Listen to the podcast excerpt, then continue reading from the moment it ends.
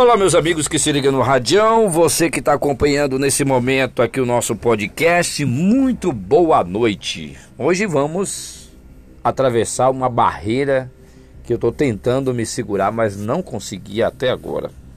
É, hoje foi realmente um show de horrores em São Sebastião do Passeio. Agora eu pergunto, por que as pessoas estão horrorizadas as escolhas que foram feitas no último pleito de 2020 foram escolhas do próprio povo. Nós elegemos prefeitos e prefeitas, vereadores e vereadoras de acordo ao gosto do eleitor. E por que reclamamos? E por que batemos? E por que aqui estamos?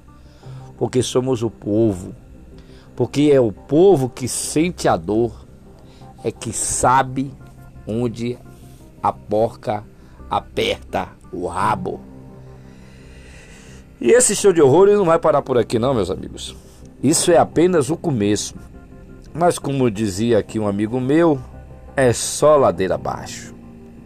Então, meus amigos, acompanhar hoje toda a movimentação política, seja do legislativo, seja do executivo, seja do judiciário, no nosso Brasil e principalmente em sua cidade, aqui em São Sebastião, em nossa cidade, vai ser esse drama que nós vamos viver pelos próximos três anos e, vamos dizer, oito meses, que precisamos exercitar os nossos ouvidos e a nossa mente para o que tem por aí e o que vem por aí já estamos vendo que as redes sociais é, têm buscado forças e buscado apoio, mas uma grande maioria da população, dentro das redes sociais, prefere estar a par das questões, até para criticar, para chamar a atenção, do que até para resolver. Então, eu penso assim: aquilo que dá certo e aquilo que a população quer é a resolutividade das ações.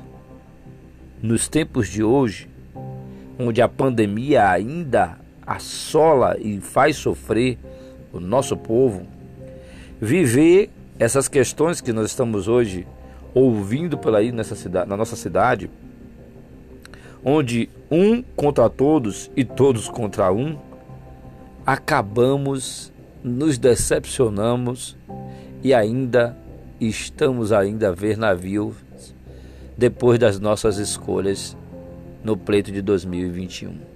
2020, melhor dizendo.